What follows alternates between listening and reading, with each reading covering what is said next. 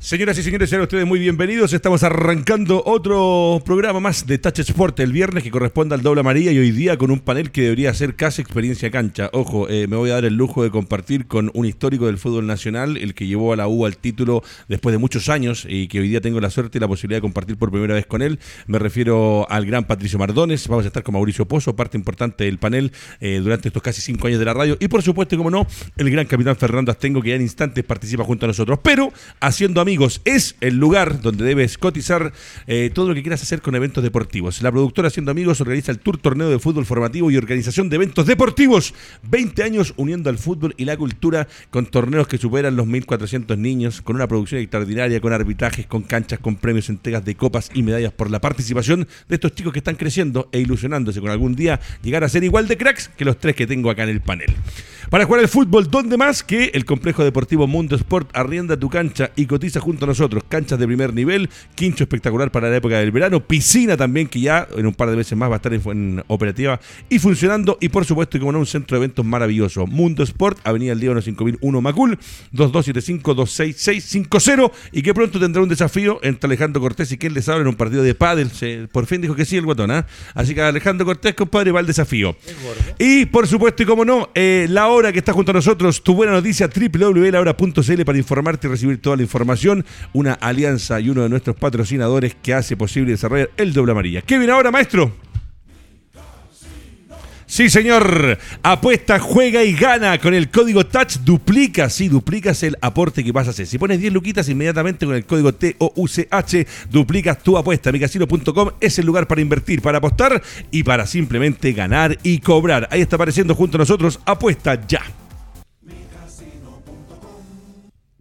Bueno muchachos, nos metemos en pauta, hay varias cosas, partido suspendido por la Copa Sudamericana porque no se podía jugar, la cancha estaba en muy malas condiciones, trae repercusiones con respecto al torneo nacional, eh, otro partido que el fin de semana por las 72 horas que debe haber entre partido y partido no se va a poder jugar, la cabeza de Holland ya rodó, ya no es parte de la institución del Club Deportivo Universidad Católica. Y así mucha más información. ¿Qué me dice Mauricio Pozo? ¿Cómo suma ello que hoy día se juega sí o sí, independiente de la ayuda, se tiene que jugar ya que no hay eh, fechas para, se juega en Rancagua. Sí, se juega en Rancagua, definitivamente. Ya no hay fecha la Conmebol para postergar porque hay que ver el tema de los traslados, los eh, los partidos con qué vas a jugar. El que pase esta llave juega con Liga Deportiva de Ecuador. Nos metemos en esto y mucho más, pero primero saludar a todo el panel. Ya nos nombraba hoy día un panel extraordinario. La historia del fútbol presenta acá en Touch Sport, www.radiotouchtv.cl. Suscríbete a nuestro canal de YouTube, dale me gusta a nuestras publicaciones y se parte de este canal. ¿Cómo está el gran Fernando Astengo? Bien, bien, gracias a Dios. Gusto de saludarlo a todos. ¿Este chico que está sentado al lado del Pato Mardones lo conoces? No. Perfecto. Bueno, ahora sí voy con el Pato. Pato, eh, un placer. No había tenido la suerte de estar eh, sentados, los habíamos visto un par de minutos el día de ayer promocionando el básquetbol, pero eh, a la gente el recuerdo, la historia de un grande del fútbol nacional, histórico para la Universidad de Chile y que va a estar en la memoria de los hinchas del equipo universitario de por vida. ¿Cómo está, Pato? ¿Cómo está usted? ¿Qué le ha parecido incorporarse al panel de Touch Sport, compartir con este chico que es un lateral de proyección que tenemos que algún día esperamos que pueda consolidarse en el profesionalismo y con el gran capitán Fernando Estego. ¿Cómo estáis, Pato? Bien, bien, muy contento de compartir con, con todos ustedes y aprendiendo cada día de, de los que tengo aquí al lado. Pues, es, un, constante aprendizaje. Oiga, Pato, eh, se lo pregunto desde el punto de vista mío personal. Eh, recién estaba con Fernando, lo fui a buscar ahí donde nos juntamos siempre. La gente lo sigue saludando. Hay historia y memoria de la gente que conoce de fútbol y que ve el fútbol. Eh, el fútbol, como yo dije, no nace con Bielsa ni con la selección de ese entonces. Hay mucho fútbol para atrás.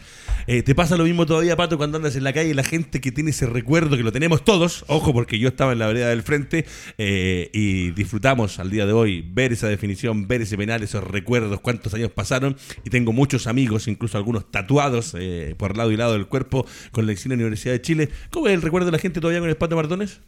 Extraordinario, es como que me hubiese retirado ayer. Mira. Eh, que en realidad yo creo que la gente la une en ese sentido muy cariñosa y mucho afecto de piel, digamos, te lo hace sentir y creo que ha sido una de las cosas gratas que he tenido después de mi retiro, lógicamente cuando uno juega la gente está ahí, pero pero me siento muy muy gratificado por, por lo que la gente me ha entregado desde que me retiré. Yo me retiré en el año 97, Mira, Entonces, mira, Para ellos fue un, un acontecimiento ganar un campeonato muy importante. Así que muy satisfecho y lógicamente siempre converso con ellos. Oiga, ¿alguna historia que nos pueda contar? ¿Se enfrentó en algún momento con Fernando o con el Mauro? No, con Fernando nos enfrentamos varias veces, compañero de selección y... ¿Cómo anduvo la cosa ahí? Bravo, bravo. Yo bravo. jugaba. Dos es- no, que me tocó, me tocó la época del año 85, 86, cuando Fernando estaba en Colo Colo, con Arturo, digamos. Que eran, estábamos, yo estaba en la Católica y teníamos eh, partidos muy, muy duros, digamos. Y, y después, bueno, lo compartí, lo conocí en la selección, donde era, pero figura. weón. Figura. ¿Y con, eh, con el hombre acá al lado te tocó también? Menos. Menos, sí. Sí, menos. Jugamos la final, o sea, esa copa, ¿te La? Copa en el Estadio Nacional fue en diciembre, la celebración del campeonato. Ellos en primera A y nosotros en primera B, con Deporte Concepción. Exactamente. Pato, 70 mil personas vienen Sí, ahí. recién eran todos hinchas del Conce, sí. Eh, A ver. o sea, mi Twitter y Pato Navarro, eh, gran panel, me pregunta si eres de la Católica o de la U. Buena pregunta, porque como jugaste los dos. Anda, yo, soy, por lo menos. yo soy de la UC. Mira. De la U. Hincha. Sí. buena, buena, buena. No, no, pero- buena la salida. No, Maravilloso. No, pero ¿lo quieres no, decir? no, no, no, no, mira, yo tengo, tengo agradecimientos con la Católica porque en el fondo uno, yo me inicié de los 15 años. Pablo lo cual- Lloma, Juvenal Olmos, ¿no? De esa Pablo época. Lloma, Juvenal Martino Marquión. Marco Cornés. Marco llegó después. eh, y muy agradecido de la, de lo que de la formación que me dio y me tocó jugar campeonato y ganar campeonato también. Qué lindo. Pero me marca lo de la U porque fueron tres años muy maravillosos en cuanto a resultados y en cuanto a campeonatos por el estrés que se tenía. Fueron campeonatos Muy 94, intensos. es- exactamente. Y eso, y eso a uno lo, lo hace sentir. Fue un, yo creo que el año 94 sobre todo fue un torneo tan apretado de tanto Sí. dime y direte de los Tremendo, dos lados que tremendo. al final entonces una identificación. Era partido a partido ese, era fin de Y lo- semana, fin de Y semana. lo otro que yo te digo es jugar en, en la U con todos los días, con los, todos los fines de semana con 50 mil, Cuando todavía, afortunadamente, el Nacional tenía la capacidad que tenía antes, que se echa tanto de menos hoy. Yo no sé cómo hoy día tiene para 45 y antes tenía para 80 mil personas. Mamita querida, Ah. pero- Oiga, lo último, ¿cómo anda la memoria? Eh, ¿Se acuerda de ese 11 estelar de la Universidad de Chile más o menos? No, porque si no Pozo yo sé que lo puede ayudar, pero de los que eran ese equipo campeón, Sí, pues, Vargas, Castañeda, Rogelio, Ronald, Mellizo la duplita de centrales. Fabián Guevara, yo, Murri, Ares, Valencia, Ibaña, Salas. mamita querida, por el bombero que en paz descanse. Y Ah, Mora, de equipo. y Mora No. era el polifuncional que Y faltaba y Morita. Cristian Mora, eh, Jugaba digamos, de lateral, de central, de a volante. donde lo pusiera, que era increíble. Lo que pasa es que cuando un equipo juega bien, el que entre se mimetiza inmediatamente con, con el resto de los compañeros. Igual te pasa cuando el equipo está jugando mal y te meten como solución, no vayas a jugar. Tal cual. Claro. Y mira, Pero- Castañeda pero- seleccionado nacional, eh, Gue- Guevara seleccionado mayoría, nacional, po. Fuente Mora seleccionado también nacional. es- Mora Mamita querida, por Dios, el equipo que da el pato. Pero fíjate que yo creo que lo más importante en cuanto a ese tipo de planteles es que son competitivos. po. Yo te digo, las prácticas el día jueves eran, mataban. eran 0 a 0, 1 a 0. Cuando hacían fútbol, Pato, porque ya no Exactamente, muchos sí. hacen fútbol. Entonces, mira, Víctor Hugo estaba, ¿no? Tenían un, un equipo, había un equipazo como plantel y eso bien manejado por un buen entrenador como fue Arturo al comienzo y después con Jorge Socia. Creo que eso nos sacó, nos hizo sacar un rendimiento muy, muy bueno. Maravilloso. Bueno, muchachos, así partimos hoy día. A mí me correspondía darle la, bienvenida oficial al Pato. Yo había estado con el resto de los paneles, con Alejandro y compañía, pero para mí un placer porque cada vez se ha podido ir compartiendo con eh, figuras del fútbol nacional estos minutos de arranque para que sea el Pato. Mauro, voy contigo porque dice el duelo por la Copa se jugará este viernes y ya que lo que decías tú, lamentablemente están tan apretados los calendarios con los pareles, con los torneos que se han hecho, de la forma en que se distribuyó todo, cambió todo el fútbol también en base a que el Mundial se jugó en diciembre y genera una reorganización de todo. Eh, no se puede jugar. La cancha, ¿qué queréis que te diga? O sea, no estaba en ningún caso apta para jugar porque en un momento con la presión te tratan de decir que se debe jugar. El partido no se juega y hoy día ya hay fútbol por compromisos de la Conmebol con respecto al resto del campeonato. Claro, teniendo de que el aforo, para que la gente sepa, el único estadio permitido acá en Santiago era el de Colo Colo, que se puede jugar por el aforo, que son más de 20.000 espectadores. Lamentablemente Colo Colo cobraba 75 millones de pesos por jugar. O sea, no te quería pasar la cancha. Quería salvar el año. Y claro, Claro, y claro. en Concepción te cobraron 5 millones de pesos, entendiendo que Audax ese era el local. Eh, lo Cinco otro- palos cobran el Sí, Esterroa, mira, sí, cobran. la- mamita. Eh, y ojo que a nivel de estadio el Esterroa es extraordinario. Exacto, y ahí, y, y a Curicó cuando jugó, ¿se acuerdan que jugó en el Monumental también? Claro, por lo mismo, claro. le cobró 100 millones de pesos. Y los pagó. 100 millones de Sí, pesos. Y los pagó. Pero ahí te das cuenta de que eh, hay Estaba realidades tratando que- de recuperar la plata que perdió en la, su- la Sudamericana. yo creo. Pero en definitiva se juega, no cumple el requisito O'Higgins, perdón, el estadio El Teniente, el aforo, pero se va a jugar igual ahí. Eh, sí o sí, como te decía, ya está la Comebol dijo ya, que se jugaba sí o sí. Fernando Atengo, ¿cuánto afecta? Porque el partido se juega en Concepción, hay un viaje de por medio para trasladarse a pesar de que la distancia ah, es corta, es, cerca. Eh, eh, se vino un bus anoche. Claro. Y Audas, como tenía los pasajes de vuelta, se vino a las 11 de la noche. O sea que cuenta que ayer a las 11 y media salió del estadio Terroa, iban a llegar como a las 3, 4 de la mañana a Rancagua y Audax se queda concentrado en Santiago, y llegaba a la una, de la mañana. ¿Cuánto afecta y lamentablemente con el tema de los estadios, la falta de recinto, la falta de reductos y la lluvia, que en esta época del año, eh, afortunadamente, a pesar de que hay mucha gente que lo ha pasado mal con la lluvia, pero es el, pro y el contra de cuando llueve en un país que lleva una sequía de más de 10 años, no se puede jugar. ¿Cuánto afecta a los muchachos estos traslados, el llegar a un compromiso tan importante como este por una Copa Internacional, cuando han tenido que viajar unos en avión y llegar a Santiago, otros en bus para, para poder jugar hoy día el partido? Es una situación bastante particular. ¿Por qué? Porque cuando uno va a jugar un partido, y sobre todo de la índole que se está jugando a nivel sudamericano, eh, los sentidos están tan prendidos y están tan metidos en, obviamente, que el partido se va a jugar. Porque ellos no esperaban que el partido se suspendiera porque la lluvia fue torrencial y efectivamente todos vimos por televisión que no se podía jugar. Entonces, nuevamente, ¿ah? tienen que vivir esta situación, que es meterse en el partido, eh, calentar, eh, darse cuenta efectivamente de lo que están jugando, ¿me entiendes? Pero sí se provoca como un quiebre emocional, porque uno cuando se prepara un partido es bastante fuerte, el calentamiento, la mente, la cabeza, incluso se agota un poco. Entonces, nuevamente va a tener que venir el discurso del técnico, levantarlos un poco a los dos equipos, digo yo, porque los dos están pasando por la misma situación. Así que no es una situación normal. No, no, no. Mira, ahí está Pato Mardones. Eh, yo les voy a preguntar algo, porque tengo entendido de lo que, de lo que recuerdo, que eh, en la época antigua habían dos estadios. Uno era este, el Collado antiguo, y el Germán Becker antiguo de Temuco, que después creo que hacen un cambio de orientación de cancha y todo, porque mi padre, que es de Temuco, me decía que en Temuco llovía, eh, tronaba y relampagueaba, y en Temuco se jugaba siempre igual. Esta aguantaba más antes que ahora, una de las cosas que uno puede que, que hay un Ayer explicaban que hay un hongo, Ricardo, hoy día en el pasto, lamentablemente, eh, los que jugamos en el estadio Collado Antiguo y en el Cap, era imposible encontrar una poza, ¿se acuerdan? yo por eso, le, preguntaba al Pato, estaba el Parque Chot, que el Parque Chot siempre fue tremendo porque ese era un barrial, el Chinquihua antiguo, que era un barrial, pero Concepción aguantaba siempre. Ahora, como estaba la cancha ayer, Pato, era imposible jugar, o sea, no había por dónde la Conmebol ni a palos podría haber hecho obligar a los muchachos a jugar porque ahí está esa cancha que la pelota no, no daba bote y no rodaba. Además que es muy riesgoso para los jugadores. Además. Además que se produce un partido anormal, digamos. Pero yo tengo que decir que ese estadio es una maravilla. Está, maravilloso. Está En, buenas condiciones. Pero creo que la decisión que tomó es acertada. Y bueno para O'Higgins. Eh, ¿Cuántos partidos ya se han jugado en Rancagua? Porque Rancagua es varios. El, que salva todo. Varios. El canchero es un crack. sí, y el, estadio. Es al nivel del Salvador, a ese, a ese, nivel. Yo también siempre digo, bueno, usted la historia lo, junta con el Salvador. El otro es la Pintana, que también lo están arreglando. A mí me preguntan por un canchero histórico y lo que dice el capitán, el de Rancagua, es extraordinario porque la cantidad de partidos que le han metido. Había un canchero en la Urraca, ese era muy bueno. Pero el del, el del Salvador era extraordinario también, por esa cancha donde está, mamita querida por Dios, increíble. No, el, estadio. Lo que le falta más, más público, más ambiente, pero una, una cancha muy, muy, muy buena.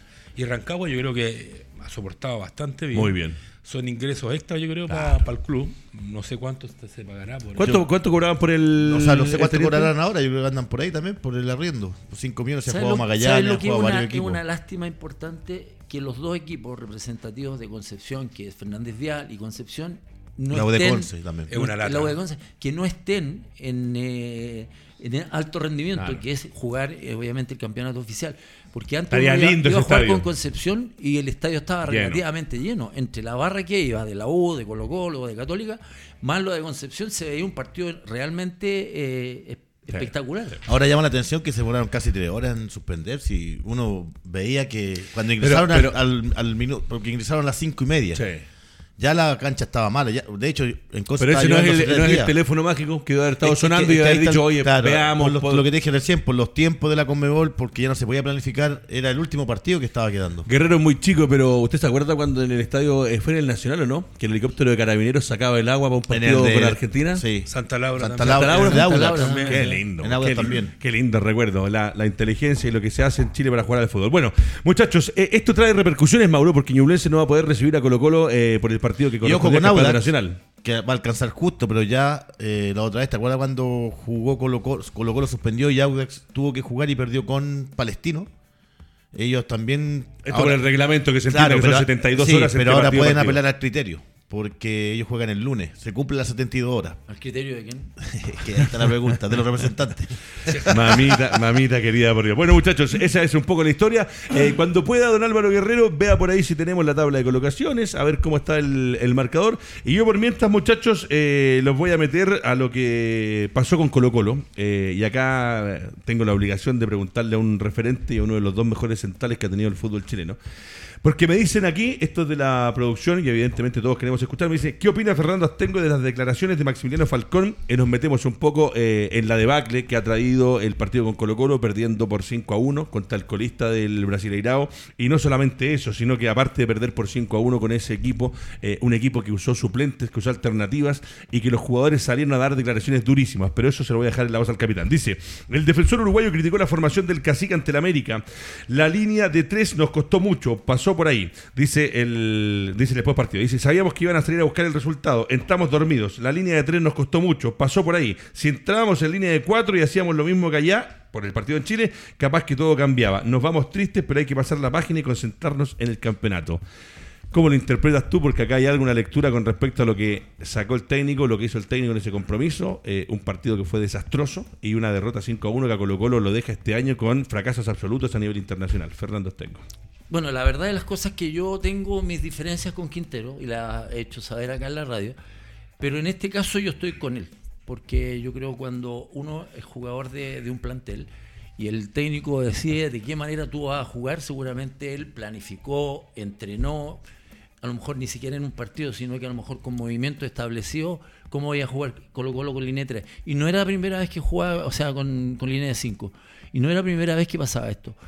Pero yo creo que Falcón se equivocó completamente, completamente. Yo creo que lo traicionó su ímpetu, su adrenalina que terminó después del partido, porque en el fondo manda al frente al técnico, diciendo en el fondo, eh, por culpa... No hay dos interpretaciones de esto. Claro, por culpa de, de, haber jugado con línea de tres, no da el nombre de Quintero, por culpa de jugar con línea de tres y no línea de cuatro, la verdad de las cosas que nos vimos bastante mal. Se dieron mal con línea de tres y con línea de cuatro porque le hicieron dos goles con línea de tres y le hicieron tres goles con, con línea de cuatro. Entonces, yo creo que hubo un tema de rendimientos individuales, de falta de cultura táctica, que eso es sumamente importante. Y lo otro, de liderazgo. Cuando tú ves que tus compañeros no están funcionando bien o están, como dijo él, un poco dormidos, uno, el líder está encargado de, gritarles, de, de, de protegerlos incluso, eh, a nivel de repente de, la jugada. Por ejemplo, jugó con, con dos extremos eh, América y tenía a las dos líneas de... Eh, esa, esa está, foto. Está buena. Está buena. Y tenía dos punteros bien abiertos América. Entonces obligó a Opaso y a Bausat. Bausat. Bausat. A abrirse mucho. Cuando se juega con línea de tres, los centrales tienen casi una obligación de ir a, doblar la marca por, por, los laterales, porque si te pasan por esa zona se rompe la línea del offside y te pueden tirar un centro atrás, un centro al segundo palo. Pasa eso. Entonces hubo falta de coordinación con los volantes, que eran Fuente y, y, Pavés. Cuando sale un central hacia, hacia las bandas a proteger un lateral, inmediatamente un volante se tiene que meter entre medio de los centrales para normalizar esta línea de 5 que se transforma en línea de 6. Entonces, hubo falta de coordinación, hubo falta de, movimiento establecido que, es, parte del abecedario del fútbol. La línea de 4, la, línea de 5 no es una línea que recién se inventó ahora. La línea de 5 se viene jugando a nivel de selecciones, de equipos de Copa Libertadores. Pero lo más grave es lo que dice Falcón, porque manda al frente al técnico y eso no se puede hacer por muy mal que haya jugado, por muchos goles que le hayan hecho, él en el fondo está diciendo, se equivocó el técnico, nos hizo jugar con línea de 3 y no, no pudimos resolver. Y con línea de 4 nos, hemos visto bastante mejor. Si hay que hacer un comentario con relación a esto, tú lo puedes hacer a lo mejor en el camarín. Pero en mi caso puntual, no sé, el del pato, yo no me puedo involucrar y llegar al camarín y ir al camarín del técnico y decirle, se equivocó usted porque nosotros jugamos mejor con línea de cuatro. Eso no se puede hacer porque el técnico está por encima de todo. Tal cual. Y considerando además que eh, este equipo a nivel nacional le alcanza para estar peleando donde está, pero eh, una de las críticas ha sido el despotenciamiento que sufrió con respecto al torneo anterior, los refuerzos, que no son refuerzos, son incorporaciones, que hay que marcarlo muy claramente eh, en lo que ha llegado a Colo Colo. Pato Bardón es lo mismo, se lo voy a preguntar también al Mauro y después seguimos analizando un poquito más el Colo Colo en extenso, pero estas declaraciones de un tipo que por ahí también de repente se le escapa la tortuga, desordena al equipo, ese ímpetu, eh, pero estas declaraciones en una derrota dolorosa donde el hincha de Colo Colo tenía una ilusión jugando contra el colista del Brasileirao, jugando contra un equipo que además estaba con suplentes porque su obligación es mantener la categoría a nivel nacional, que fue lo que no hizo Coquimbo en algún momento acá, que le costó carísimo la sudamericana intentar luchar y que después perdió la categoría. Eh, ¿Cómo lo ves tú, Pato, con la experiencia que tienes y con los técnicos y la gran cantidad de técnicos que tuviste? Yo creo que esto es un poco también eh, una pasada de cuenta de Falcón. Porque si hay si hay un jugador en el cual Quintero ha tenido sus claro. encontrones, y lo estábamos viendo ahí, es con Falcón. Y esta cuestión se queda en los jugadores grabados un poco. Y, y, porque tú dices, Fernando, claro, el equipo tiene que haber trabajado eso, pero Colo Colo se vio muy mal. Sí, muy mal. Muy, muy, muy mal. Entonces, muy difícil. Digamos, no digo que los, que los jugadores hayan, hayan, digamos, a, propósito, haber jugado tan mal, desordenado y todo eso, pero, pero yo creo que internamente Colo Colo yo lo veo no lo veo bien. Y tú sabes cuando los planteles, eh, me refiero a los planteles, no los 11 que comienzan, sino los planteles, se empiezan a veces a, quebrar. Cuando hay una declaración de más, el técnico, ojo que Quintero también ha, hecho declaraciones, ha declarado que también al jugador hoy, en día no le gusta, digamos, que lo expongan, digamos, públicamente. Entonces por ahí yo creo que Colo Colo tiene que retomar una, una buena armonía en, en, el, en el plantel. Los resultados te lo dan, lógicamente, pero cuando hay cuando se han venido produciendo ciertos roces en las derrotas, ahí se ven los equipos. Y esta facultad. Mauro Pozo, con respecto a este comentario, se genera un quiebre, se va a generar un quiebre, porque Quinteros lo conocemos cómo reacciona, lo conocemos cuando opina, cuando se queja, y me parece que esta eh, declaración de Falcón, que trata de tirar la responsabilidad a él, le puede pasar también la factura de aquí en adelante lo que le quede o lo que venga para Colo Colo. Yo no sé si Quinteros va a seguir o no va a seguir, si en algún momento le van a cortar la cabeza, porque la verdad que los resultados no lo acompañan, más allá de que yo creo que va a poder luchar el campeonato con el plantel que tiene, pero esta declaración incendia un poco a Quinteros como tal. O sea, yo hace rato estaba tan de acuerdo con Astengo y con el Pato, en el sentido de que, Gracias. entendiendo la realidad que vive hoy día Falcón. Primero, él tiene una espalda que es importante, que es el hincha. O sea, él declara porque sabe que si lo sacan, recuerden cuando lo castigó, supuestamente eran tres partidos, y, e inmediatamente le había dicho que eran tres partidos hubo reacciones. De, castigo para él interno, y fue y lo colocó al tiro, rápidamente. Eh, hubo presiones tal vez, pero él tiene esa espalda. Comparto también lo que dicen acá mis compañeros, porque un jugador de fútbol no puede tirar al frente al técnico, pero el técnico también ha tirado varios mensajes hacia la prensa producto de la uno no puede caer en lo mismo el técnico. Estamos de acuerdo, Feña, pero que hay, que, hay un quiebre total hoy día por los que tienen que los que tienen que contratar, por los que no han andado bien y van a cumplir los minutos y se les va a automáticamente renovar el contrato. ¿Te fijas? Y por, los resultados. Hoy día Colo Colo está apostando a la Copa Chile y al torneo nacional. Y no hay más. Ya parece que no van a llegar refuerzos porque no hay dineros. Y no sé si va a seguir en esta misma tónica Quintero porque tiene un partido difícil que, bueno, está suspendido ya contra Ñublense. Tiene el partido con Copiapó. Pero me parece que con un resultado adverso algo puede pasar. ¿Sabes qué pasa, Cortino? Por favor. Yo creo que hay una carencia tan grande de ídolos en Colo Colo. la misma U. Que antes se veían tres, cuatro jugadores. No hay liderazgo, efectivamente. ¿ah? No hay liderazgo así no hay, no hay liderazgo. Colo Colo se veía bien cuando estaba Amor, porque Amor ordenaba a Falcón, que es un, más patrón desordenado. Y por lo tanto, eh, el ser ídolo en Colo Colo es tirarse al suelo, es magnificar, es entregarle la pelota al rival. Eso es ser ídolo, porque Falcón hace eso. ¿Tú lo has visto que juega al fútbol? No, él se tira al suelo, choca, pero en esta Copa Libertadores dejó mucho que desear. Acuérdense con Boca. Los errores que cometió, que fueron puntuales, o sea, errores que. Te cuestan el partido, te cuestan los puntos. Marcaron el partido y marcaron a lo mejor el paso de Colo-Colo. Entonces, antes estaba Chamaco, Caselli, Bartichotto, Jaime Pizarro. Había una cantidad de, jugadores que efectivamente eran muy queridos, pero eran queridos porque jugaban bien al fútbol. pero mira, me voy a desviar un poco de, lo que viene en la pauta, pero le voy a preguntar a los tres que tengo acá. Eh, cuando hablamos de referentes, y acá el Mauro jugó en un equipo como Deportes Concepción que toda la vida tuvo referentes y fueron los grandes del fútbol chileno hasta que se lo robaron entero, y esa es la realidad. Eh, Colo Colo, como decía Fernando, también tuvo grandes referentes. Eh, hoy día el referente de Colo Colo, si me preguntan a mí, me costaría darte un nombre. Si me preguntan por un referente de la U, no hay un Leo Rodríguez, no hay un Sergio Superman Vargas, no hay eh, en, la, un Pato Bardones, en la Católica no hay hoy día un Chapa Villanueva, no.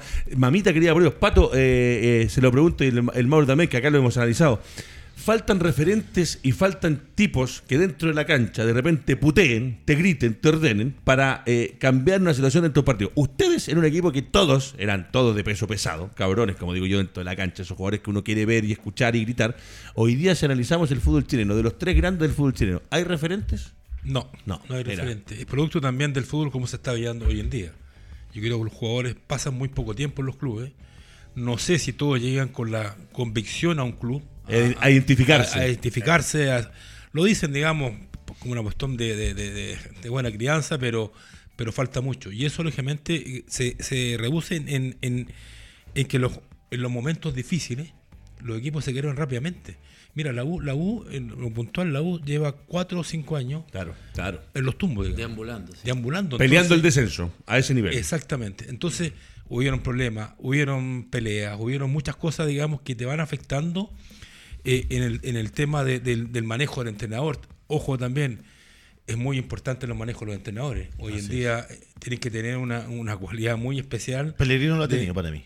Sí, se ha manejado bastante bien, pero se ha manejado bien en, saber y guiar un poco también la parte directiva, ojo. Y que le ha resultado, y que le han dado los resultados que eso le ha dado la tranquilidad. Porque al directivo, si bien es cierto que es dueño del club y, en el fondo hoy día toma las decisiones, porque ponen las lucas y en el fondo es así, digamos, eh, siempre está opinando. En Colo Colo me, sorprendía mucho que no hablara Morón y, y hablara Stowy, el, presidente. Hoy día, los, ayer lo escuchaba también, no le puso todas las fichas a Quintero, porque si hubiésemos... Daniel se está manejando muy bien. viste, pero viste cómo está la estampa de Daniela, yo, lo vi en... Sí, está demacrado. es, que, es, que, el fútbol eh, te, pasa, te pasa 24-7 le debe sonar el teléfono al ah, pobre Morón. Entonces, entonces muy, es muy complicado. Y hoy día, por ejemplo, el caso de Quintero, eh, está ahí, no está tan reconfirmado porque porque con lo que dijo ya el presidente, como que vamos a ver, ya no. Si hubiese, hubiese estado en otra fase de Copa Libertadores, el discurso hubiese sido otro. 100%. Entonces hoy día en, los equipos grandes, digamos, falta ese liderazgo, que no sé tampoco si a veces los clubes también te dejan son medio hoy día el, fútbol está muy muy especial, Estaba más para el empresario, para el que pone la plata, que para la pasión hay una cosa que es súper importante, que hay, hay técnicos que tienen mucho crédito.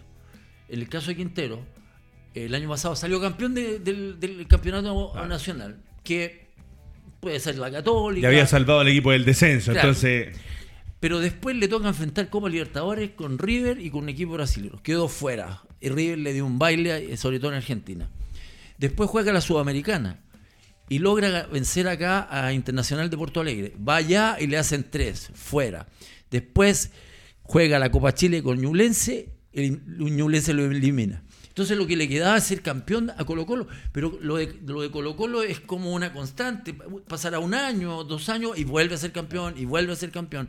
Entonces, que le pase lo mismo ahora, si queda fuera de la Copa Chile, yo creo que el campeonato no le va a alcanzar para mantenerse en Colo Colo. Estoy de acuerdo. Bueno, muchachos, eh, seguimos avanzando y tenemos mención porque esta empresa, esta radio, pertenece a Grupo CTS, que es especialista en obras menores en construcción. Cotiza con nosotros y encárgate de tener una buena, sí, una buena empresa que se encargue de lo que necesites construir, reparar o remodelar. Son especialistas en obras menores, www.grupo-mediocts.cl. Ahí nos encuentras y está toda la información a cargo de Cristian Díaz, constructor civil de la Pontificia Universidad Católica.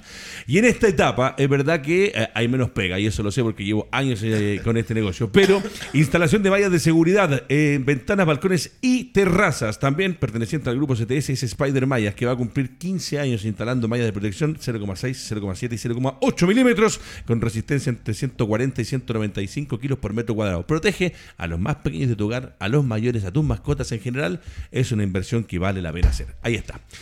Muchachos, y ahora parto con Fernando Tengo porque acaba de tener para discutir y para debatir lo que, lo que está pasando o lo que pasó en la Católica. Se veía venir, lo dijiste tú, perdió peso, el equipo no le creía, uno veía a la Católica y era como que se le había olvidado de jugar, también en un plantel que se despotenció, obtuvo cuatro títulos con cuatro técnicos eh, diferentes, uno fue Beñat San José, el otro fue Mario Salas. Quintero. El otro fue Quinteros. Y me falta uno. Y Holland. Eh, y, lamentablemente, hoy día perdió todo el peso. La campaña ha sido mala. Paulucci. Ah, Paulucci. y también estuvo Paulucci. El alemán te está fallando. Y, y, qué pasa? Que este equipo de la Católica también dejó ir jugadores, se retiraron algunas importantes. Ojo, cuando Fernando hablaba de lo importante de las columnas vertebrales. Tenía un tipo como Agüet, o tuvo un tipo como Agüet, que fue muy, pero muy importante en el medio terreno. Liderazgo. Capitán, la salida de Holland, que ya es el ex técnico de la Católica. Y por ahí le voy a tirar algunos nombres con respecto a los que dicen que podrían, por lo menos de manera interina, hacerse cargo del equipo. ¿Sabes qué pasa? Hace un programa atrás yo dije que Católica tenía una política deportiva y que la trata de sostener hasta cuando ya no da más. Y en el caso de Holland yo creo que se dieron cuenta que efectivamente eh, lo que él proponía como, como táctica de, de Católica y los rendimientos individuales de los jugadores estaban muy por debajo de lo que se esperaba de, los supuestamente refuerzos. A Católica hay que tomar en cuenta que, por ejemplo, antes jugaba Chapa Fonsalía lateral derecho, jugaba Lanaro, jugaba Huerta y jugaba Parot. Jugaba eh, Saavedra, jugaba Wet, jugaba. Eh, Pinares también. Jugaba Pinares. Entonces tenía un equipo, tenía una base importante eh, que podía sostener de repente partidos que no fueran de lo mejor, pero lograba sacar adelante. Ahora, esos partidos que, que incluso tenía para ganarlos los, los ha perdido. Y por lo tanto hay una desconfianza tremenda en el técnico y en lo que están haciendo los jugadores como sistema táctico, encuentro yo. Ahora, hay un tema, Mauro, que se hablaba, que lo dijo acá Lucho Marambio, nuestro, uno de nuestros compañeros, que ojo, anda, no sé, en Finlandia, no sé dónde, fue con, el, con su canal donde trabaja, a darle el vamos al World Rally Car, porque la próxima fecha, habrá una fecha de Concepción, entonces fueron enviados especiales, donde trabaja Luchito Marambio, y por ahí anda paseando, nos mandaba saludos a todo el panel.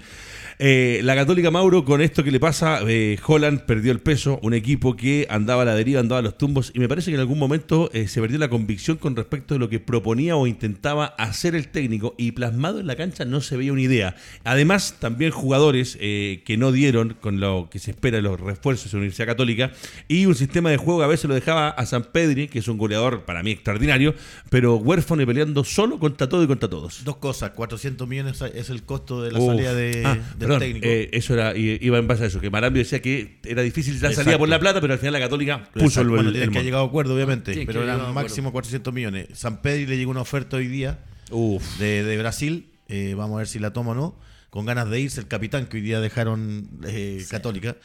y Rodrigo Valenzuela sería el interino quien va a trabajar durante este partido. Suenan muchos nombres, como bien decías tú, pero compartimos todo de que ya hubo una un desorden táctico. En su momento Isla cuando estaba acá jugó de volante, eh, Rovira eh, de, contención, eh, muchos cambió a línea de 3, cambió a línea de 4, entonces ya cuando vas variando en lo táctico, me parece que vas perdiendo la credibilidad dentro de un plantel que no se da los resultados, creo que eran 11 fechas que no gana que no ganó. 10 con, estaba prácticamente al mismo nivel del holandés, ¿cómo se llama el holandés que estuvo en Católica?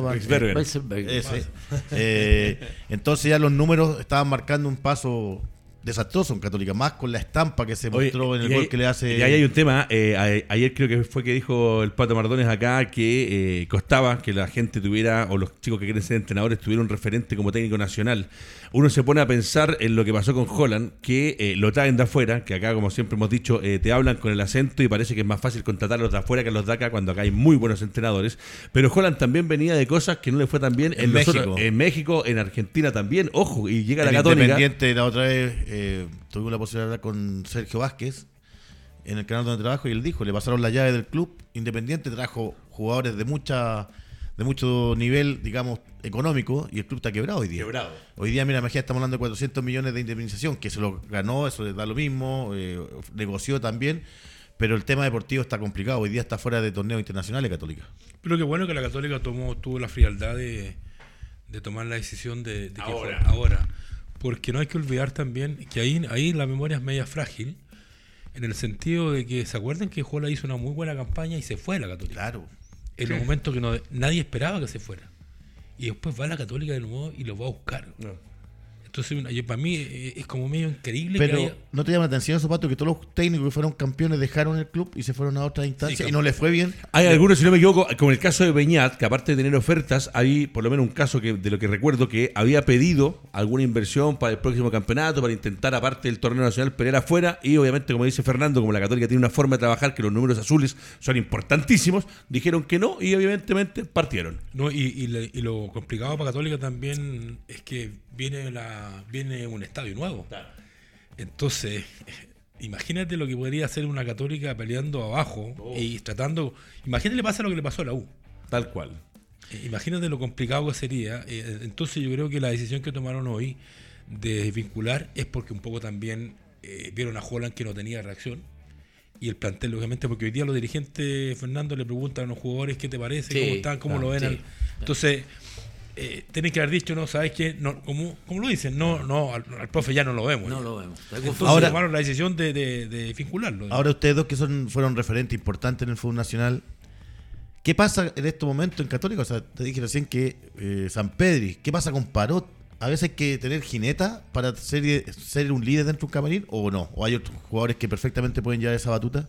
Lo que pasa es que el jugador hoy, en día no se quiere involucrar, digamos. Ah. es, muy egoísta en el sentido defendiendo lo suyo y no hay esas ganas de involucrarse a nivel de plantel, de, decir juntarse, de eh, hagamos, algo. En realidad es muy, es muy frío. Yo creo que esa es una de las cosas que, que echo de menos del fútbol. Antes era. el, camarín tuyo y el camarín del pato. Sí, antes era, era más pasional, pero con un orden. porque, por ejemplo, a mí me tocó jugar y ser dirigido en Colo Colo por Arturo, Arturo Salá que Arturo Salá venía de dirigir las cadetes de Universidad Católica y llega a dirigir Colo Colo. O sea, el desafío era del terror. Y con el plantel que tenían ustedes. ¿Qué hizo el, equipo? El equipo se unió, hubo divisiones en un comienzo, porque recuerda que él venía de la U, le hizo un gol a Colo Colo, un gol sumamente importante. Entonces, yo no es que esté revelando cosas de Camarín, pero sí había un ambiente un poco tenso porque Arturo venía de la, de la U y se hacía cargo del primer equipo. Entonces, había como dos bandos. Había un mando que efectivamente hablaba y le decía a, ese otro grupo, le decía, oye, démosle una oportunidad, el día de mañana te puede tocar ser a ti técnico y no va a querer que el recibimiento sea porque jugaste en el archirrival. Entonces se llegó a un consenso y efectivamente fue lo que le hizo bien al equipo, porque ya hemos eliminado a la Copa Chile, pero el campeonato nacional lo terminó. Tú llegaste con Arturo, ¿no? Sí, sí, yo llegué con Arturo. Era su Vietnam, me decía. Que yo era su Vietnam.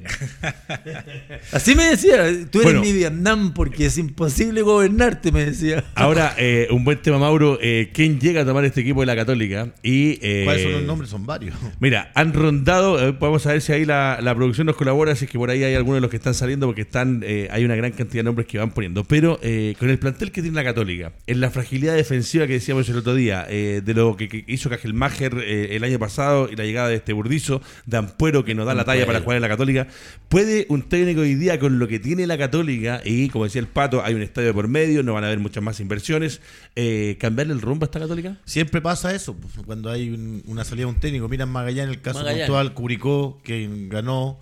Eh, y va sumando experiencia y otro equipo que se va los técnicos y el, jugador que estaba cortado, que se sentía desplazado, que no, no se sentía importante entre un plantel va, va a retomar esa, esa situación y el técnico también, el que llega, le va a decir, o sea, hoy día empezamos de cero, vamos a evaluar los rendimientos, obviamente entendiendo más que para mí hay un buen plantel. Eh, creo que hay un buen equipo, hay buenos jugadores, hay que recuperar la confianza, tal vez el aspecto físico, porque hay muchos que no están el caso de Tapia, que me parece que todavía le falta, el caso de, mm, el que estuvo en España, eh, Montes. Montes, Que, se vio por lo menos el partido anterior un poco más, más físico. Eh, lo traen de estar jugando en segunda división sí, eh, o en una filial. Que una filial. Lo traen como refuerzo, como gran nombre a Católica. esas, cosas, esas cosas yo no las logro entender. ¿Verdad que no lo ¿No entender? conmigo? Sí. No, no. Ah. Si está jugando en el primer equipo de español, seguramente no se viene. Claro. No, y de hecho lo mataron allá. Dijeron que no era más que los chicos de las divisiones menores que tenían Imagínense. Entonces lo traen como solución. Yo le voy a tirar un, par de nombres. Ojo, eh, entendemos y nosotros tratamos de marcar la diferencia eh, cuando no nos gusta tirar bombas de humo y hacer noticias y tener más eh, like o me gusta por tirar nombres. Pero en cosas que algún par de conocidos personales han podido investigar o de lo que se ha conversado, esto hay mucho de pasillo. Eh, hoy día dicen que Rodrigo Valenzuela o, el, tuto, Astudillo eran los eh, que no, tenían... Valenzuela perfecto.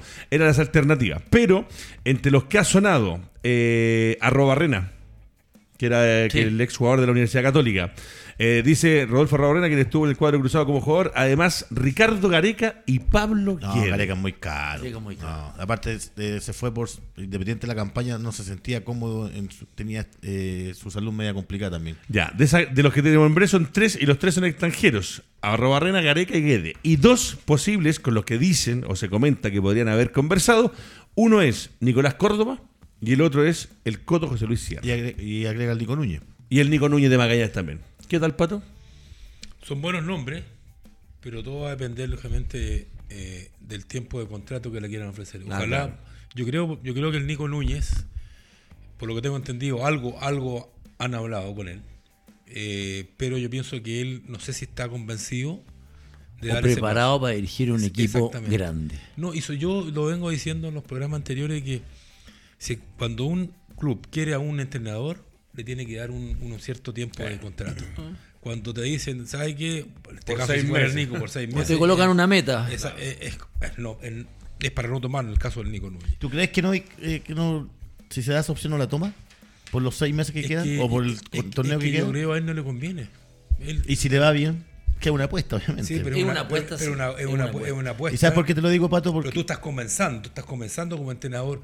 ¿Cuál es el apuro hoy día de, del Nico de tomar Católica? o sea, lo, que, lo que hace Católica es prestigiarlo al Nico. Porque eh, si bien es cierto, estaba dirigiendo Magallanes, Magallanes se fue. Entonces, que lo quiera Católica, lo prestigia como técnico. y lo prestigia si él dice, no, ¿sabe qué?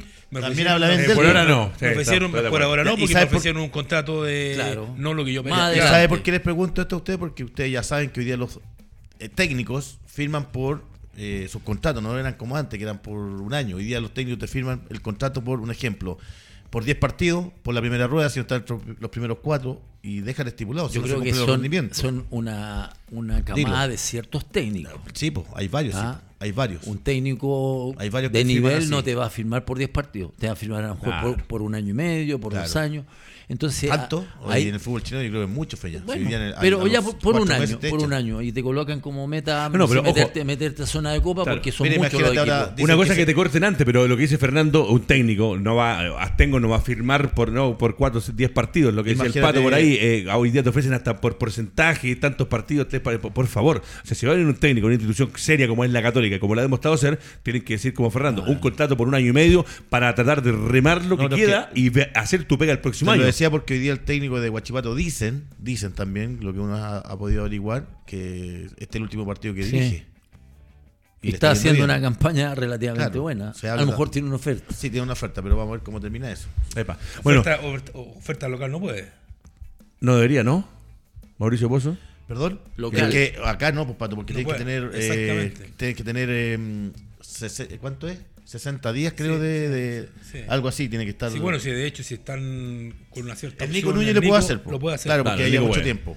Bueno, muchachos, vamos a ver la tabla de colocaciones y por ahí, si es que el productor puede, no, no, no es obligación, vea si alcanza a mandarle un link a Sebastián Roca a ver si lo podemos tener un par de minutitos, porque eh, acá como el otro día salió una noticia de lo que habló Ampuero en nuestro panel, y lo replicaron en todos lados, eh, en algunos muy bien, eh, basándose y dando la fuente, otros no tanto. Eh, eso es un tirón de oreja para todos los medios. Cuando algún panelista de un programa, como yo mismo lo hago a veces que nombro los programas que veo, hay que decir de dónde. Escuchar el Pato Mardones, ¿dónde lo escuchaste? Bueno, de hecho, estaba revisando aquí mi Twitter, hay seis personas que me han escrito y lo mismo. Gran panel, felicitaciones porque hablan de fútbol y porque es un muy buen programa. Y el reconocimiento al Seba Rocco, porque con su escuela anda jugando en Gotemburgo un campeonato con chicos, chicos, eh, y están hoy día ya llegando a la final, ganaron por, por penales, así que si lo podemos tener por ahí. Y el reconocimiento, el reconocimiento. Oye, muchos chilenos han mandado unos videos, pero llenos de chilenos allá.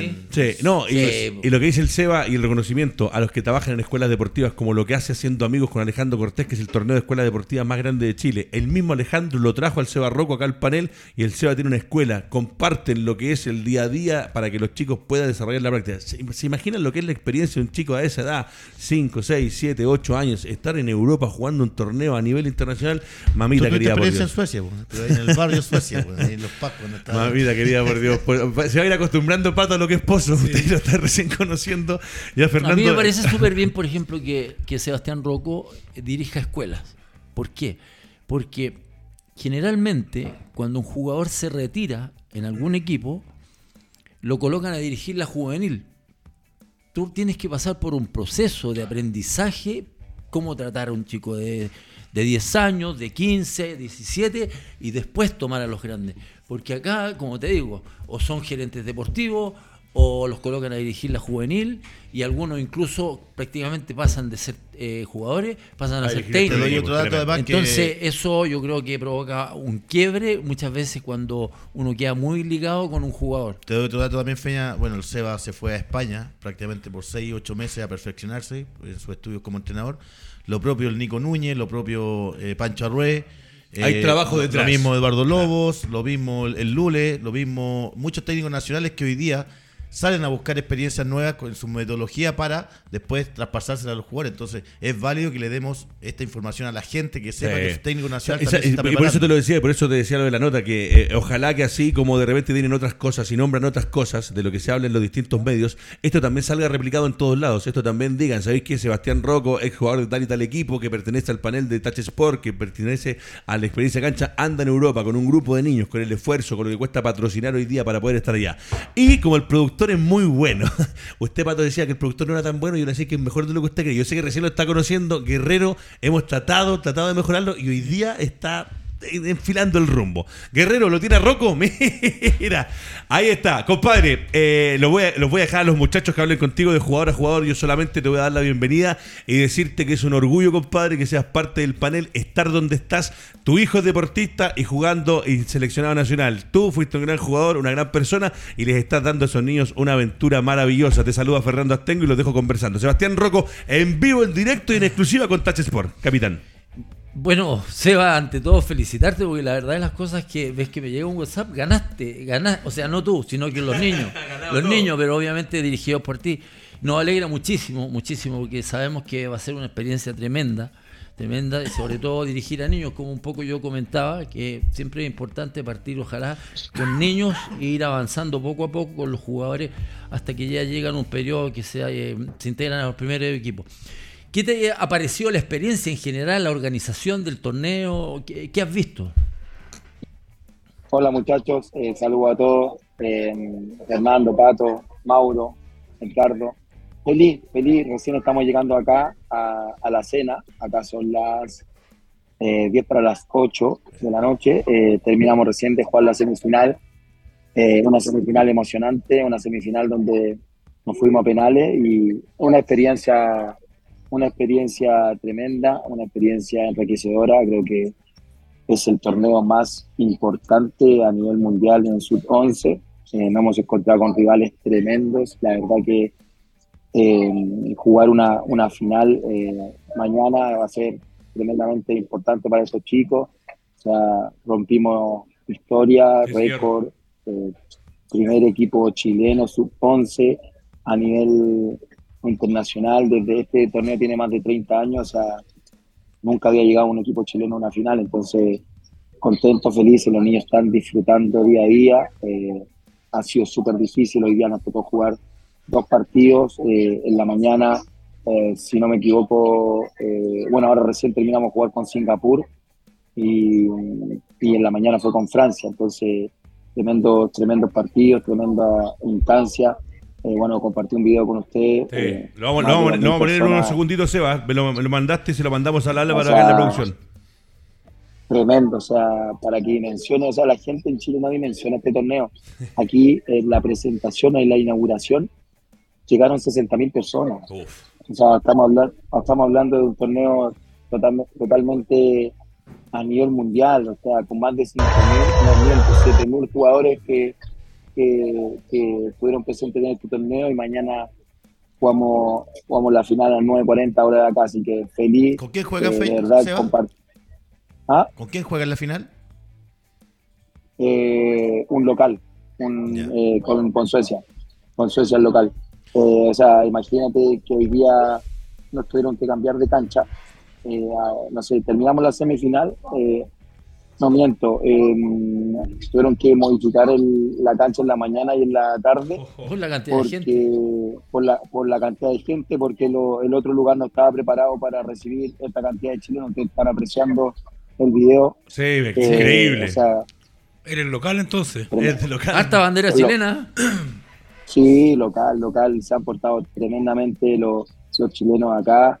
Eh, pero, pero entendemos que hemos dado muchísimos pasos hacia adelante. Eh, se han sacrificado mucho los niños. Eh, imagínate, como lo dijimos cuando, cuando representamos y cuando ganamos el primer torneo en Chile, acá también fuimos el primer equipo en llegar al, al torneo y vamos a hacer el último en también. Entonces, Sebastián, Rocco.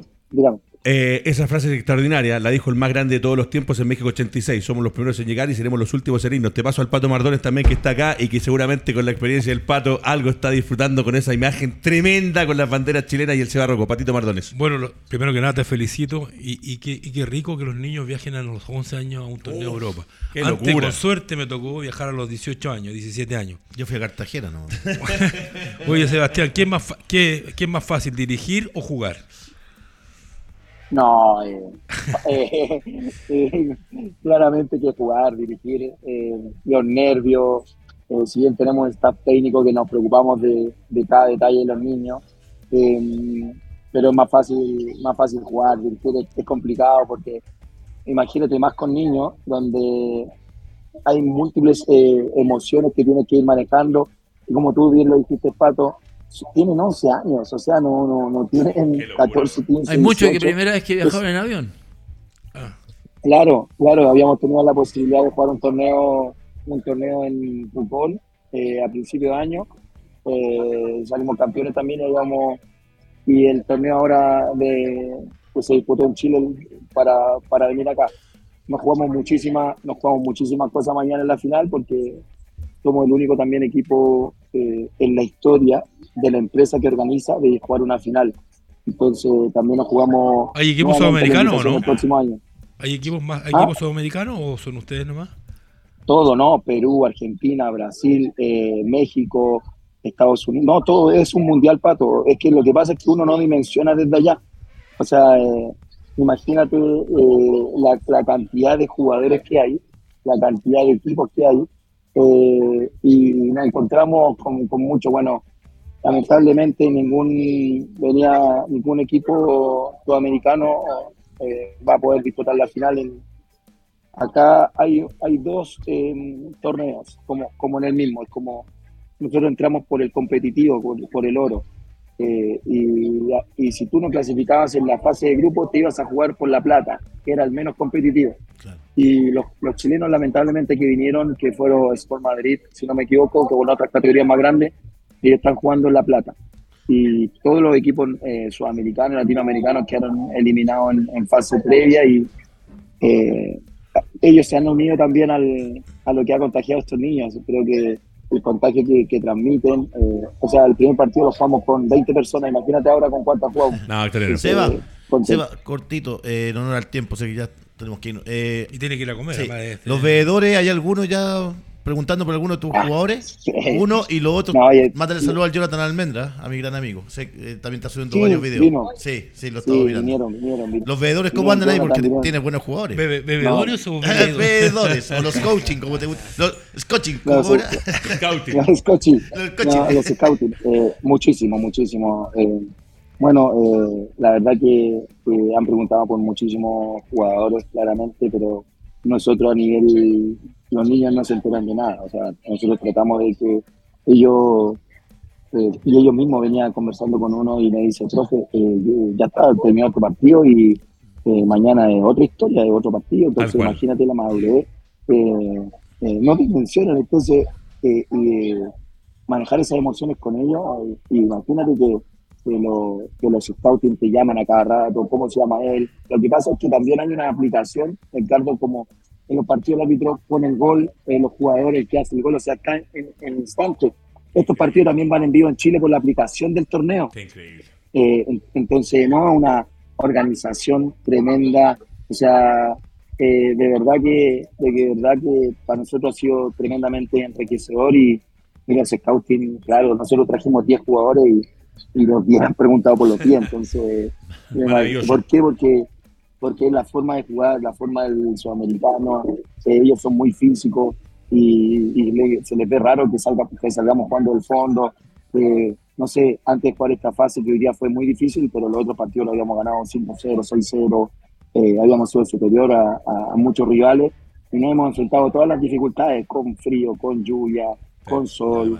Entonces, creo que, que, eso habla también del trabajo que se ha hecho en la academia, del trabajo de que de consolidar el trabajo de formación, que yo siempre se lo digo a ustedes, yo soy un apasionado de la formación y, eso se ve reflejado en otros jugadores. Así que eso es lo más contento que nos tiene la forma, independiente de los resultados. Hoy día nos ponen en una final, pero la forma como llegamos a la, final es. lo que nos tiene muy contentos. Sevita, dos cosas. La primera, eh, compadre, el trabajo y trabajar como usted trabaja y como la mayoría de los que somos acá y los que estamos y del orgullo que me da el panel que tengo, el trabajo produce frutos y los frutos son que hoy día Sebastián Rocco va a ser, ojalá, historia que ya la hizo, pero ojalá que todavía sea aún mejor y más positiva con estos chicos.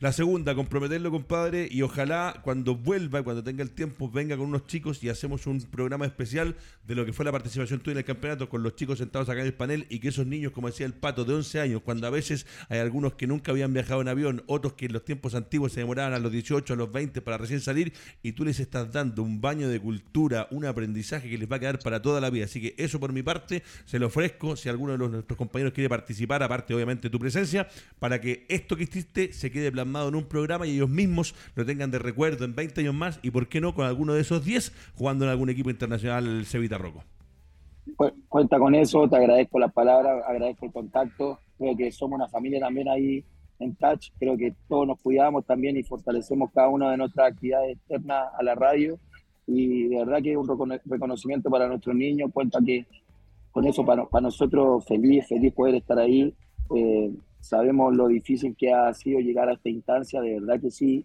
de verdad que convivir con muchas cosas. Eh, con todo, con todo, con todo. Así que no agradecerte siempre las buenas palabras hacia, hacia nuestro trabajo. Creo que esos son los frutos, el reflejo de todo, de, todo el, trabajo que, se lleva. Eh, como te digo, eh, contento, los niños van a estar felices de poder estar ahí en la radio, una experiencia nueva también para ellos. Imagínate que ellos estén viviendo que se encuentren con, con, ingleses, con todo, que traten de hablar inglés, que traten de, aprender el sueco. Eh. o sea, es totalmente difícil. difícil. pero bueno, algunas palabras, tú sabes que es la que aprenden primero. Sí, Oiga, lo último, eh, yo tengo acá en el estudio un lateral de proyección, por si me lo puede negociar allá en Suecia. Eh, es un chico que viene naciendo en esto del fútbol, apellido Pozo, así que si me lo puede negociar por allá, usted va con el 50% del pase y yo con la otra mitad. No, tremendo, Pozo. Pozo aquí la, rompe Pozo. Morenito. Pachita. si está feliz, lo coloca en el Milan.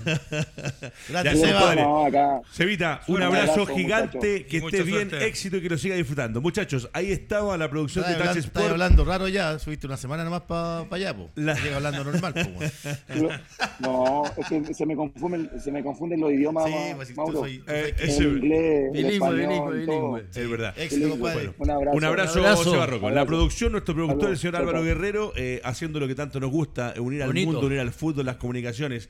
Eh, parto contigo porque nos quedan cinco minutos, según lo que tengo yo en el reloj. ¿Cuánto nos quedan? Cinco minutos. Eh, hablamos un poco del campeonato nacional, de lo de Joran en la Católica, de lo que pasó con Colo Colo, declaraciones de Falcón. Por ahí vamos a terminar viendo la tabla de posiciones rápidamente, pero creo que los tres monstruos que tengo hoy en el panel, algo nos pueden decir y parto con el capitán. ¿Qué experiencia, mamita querida? ¿A qué edad fue la primera vez que te tocó salir a jugar a algún lado por un torneo? A los 16 años. Imagínate lo que decía el pato. Yo con una selección que era de 22, 23 años fuimos a jugar con Perú. Y a modo de, anécdota, entra Pedro García a la pieza eh, y, me dice, ¿te atreves a jugar? Porque la mayoría tenían 22, 23 años. Yo le dije, sí. Y me dice, pero hay otra cosa más. Vaya a ser el capitán. Yo le dije, pero ¿cómo si yo tengo 16 años y hay jugadores que se pueden molestar, que son todos más grandes que yo? No me dijo, tú vas a ser el capitán. Entonces eso fue la verdad de las cosas, yo creo que fue un golpe para la vida. tremendo para la vida, para la vida, fue tremendo. O sea, eh, fue, fue increíble. Yo el otro día me encontré con, con, Pedro García en el Círculo Español, porque se cumplían los 100 años del, Estadio Santa Laura, y fíjate que nos acordamos de, esa anécdota. Y eso, eso me marcó en el fondo, porque tenía como ejercía un liderazgo porque me sentía con la jineta. Con cuatro o cinco años menos. claro, con menos edad. Y, la verdad las cosas que los jugadores fueron bastante inteligentes porque respetaron, respetaron en el fondo la, situación. Nadie dijo por qué, si es el menor y que fue el último en subirse al avión.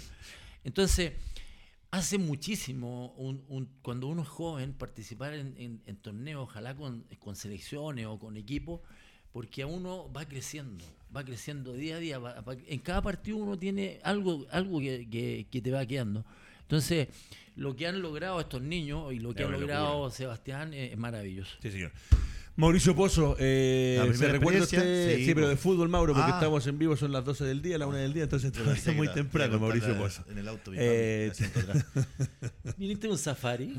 Vine un safari. Qué lindo lo que, las imágenes que mostraba el Hoy nosotros hemos, hemos, visto el crecimiento de la Academia de ¿Te, ¿Te, acuerdas cuando llegó con algunos niños? Ya hoy día eh, internacional está yendo muy bien y, ojo, porque siempre le ha dicho, por lo menos hasta ahora, el tema de la formación. el, el primer viaje que tuviste tú? No, me acuerdo que eh, viajamos en esos tiempos a Antofagasta, cuando estaba Necuñil, en ese tiempo allá en Antofagasta. Me pegó una patada en Neco cuando estaba retirando, me pegó un planchazo aquí en la, en, la, en la costilla. Ahí fue mi primer viaje en avión. Perfecto. Patito Pardón, ¿se acuerda usted? Sí, el año, el año 80 a Europa. Qué ah. lindo. ¿Qué edad tenía Pato? Tenía 17 años. Qué increíble. 17, cumplido 17.